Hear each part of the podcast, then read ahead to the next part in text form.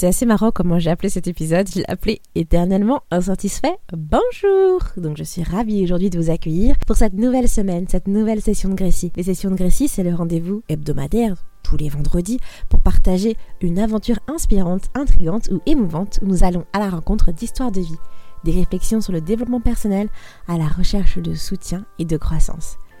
Ce podcast a pour prétention d'être un incubateur à réflexion. Tu t'es senti visé par le titre? Bienvenue au club Est-ce que toi aussi, quand on t'a posé ce genre de questions, genre, bon, ça te plaît? T'as dit, ouais, pour l'instant ça va, ouais. Ça pourrait être mieux, hein. Je veux plus. Je veux faire mieux. Je serais contente quand Moi, c'est ce que j'appelle mon petit défaut perfectionniste.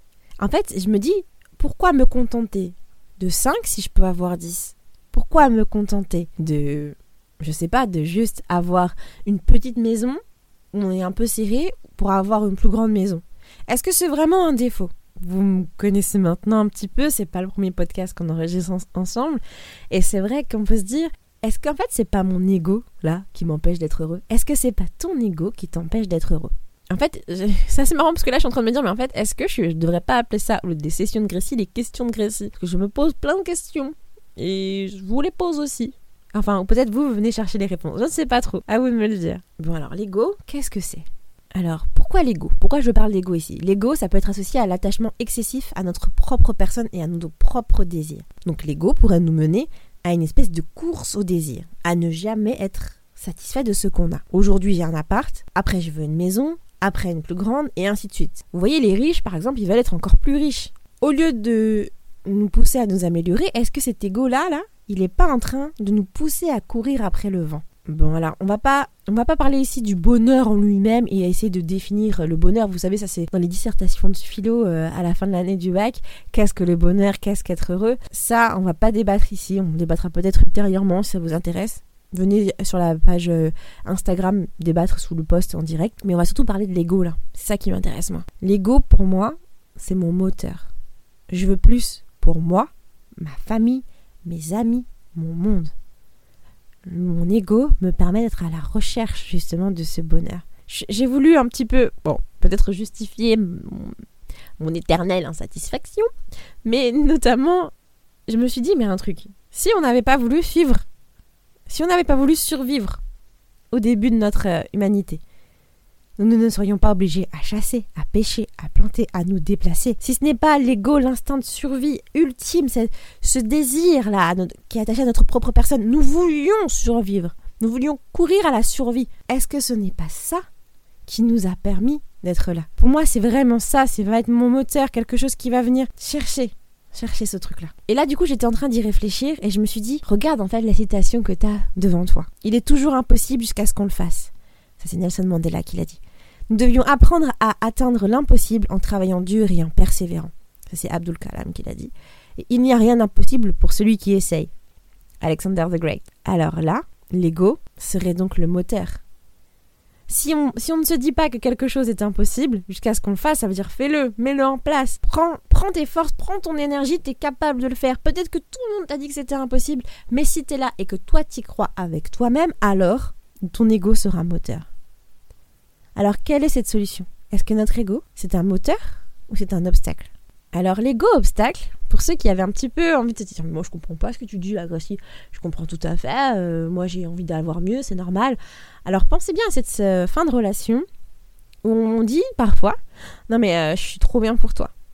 Peut-être que parfois on n'a même pas cherché à s'améliorer. Parfois, oui, il y a bien des raisons pour lesquelles je peux trouver qu'un tel était moins bien que l'autre, bien entendu. Mais d'un autre côté, parfois, est-ce que c'est pas notre ego qui a été un obstacle et qui a toujours cherché quelque chose de plus pour soi? Vous voyez, quelque chose qu'on n'avait peut-être pas forcément besoin et qu'on d'ailleurs on ne retrouvera jamais avec d'autres, mais ça c'est une autre histoire. Et, du coup, à se dire, en fait, est-ce que c'est pas synonyme cet ego obstacle de, la fin de nombreuses relations Si on était parfois capable de juste retirer les lunettes de l'ego, retirer ce, filtre-là, ce masque-là de l'ego et se dire Ok, je regarde déjà ce qui est bien pour moi ici. Ah. Écoutez, moi j'aurais pas vraiment grand chose de plus à vous dire sur ce podcast et parce que j'ai cherché un peu la réponse et en vrai je pense que moi je fais partie de ces insatiables insatisfaites. Mais très souvent, je me dis mais comment je peux savoir là si ce que je suis en train de faire aujourd'hui, si d'avoir ce truc de plus? Vous savez, je vous en ai parlé il y a quelques temps lors du dernier podcast en vous disant j'ai voulu faire un podcast parce que j'avais cette envie, ce, ce, désir de partager encore plus, de dire encore plus, de faire encore plus. J'avais cette envie, ce moteur-là qui me poussait. Mais du coup, comment je peux savoir si c'est mon ego moteur ou mon ego obstacle qui est là?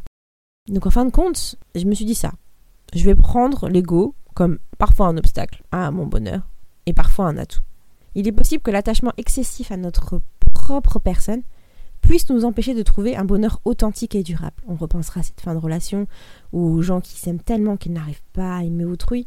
Mais il est également possible que l'ego ne puisse nous permettre de poursuivre nos objectifs et de réaliser notre propre potentiel. Et là, pour moi, c'est exactement le cas, je pense, dans ce podcast. Voilà comme il n'est pas terminé, pour moi, cela, ce podcast, il n'est pas clos. Je vais t'inviter à inonder ma page Insta sous le post de ce podcast pour me proposer un maximum d'idées, à la fois pour contrer cet égo obstacle et s'il est nécessaire de le contrer. Et toi alors? T'es quoi? Un éternel insatisfait? Ou t'es un moteur de ta vie? C'est presque la toute fin de cette session. Comme d'habitude, tu as deux propositions. La première, si c'est la première fois que tu tombes sur une session de Grécie, bienvenue. Et puis abonne-toi pour continuer à cheminer vers la croissance de ton propre potentiel et de recevoir les notifications, bien évidemment. La seconde, c'est pour venir continuer à profiter de cette relation que nous tissons ensemble et de rejoindre la communauté sur mes réseaux, celui avec lequel tu es le plus à l'aise. Tu retrouveras bien un réseau qui te correspondra. Les liens sont dans ma description et de toute façon, c'est la même personne partout. C'est moi, Gracie. Je serai ravie de discuter avec toi et de savoir si oui ou non je suis une éternelle insatisfaite ou pas. non, si on arrive à chercher en nous notre propre moteur. Allez, à la semaine prochaine. Ciao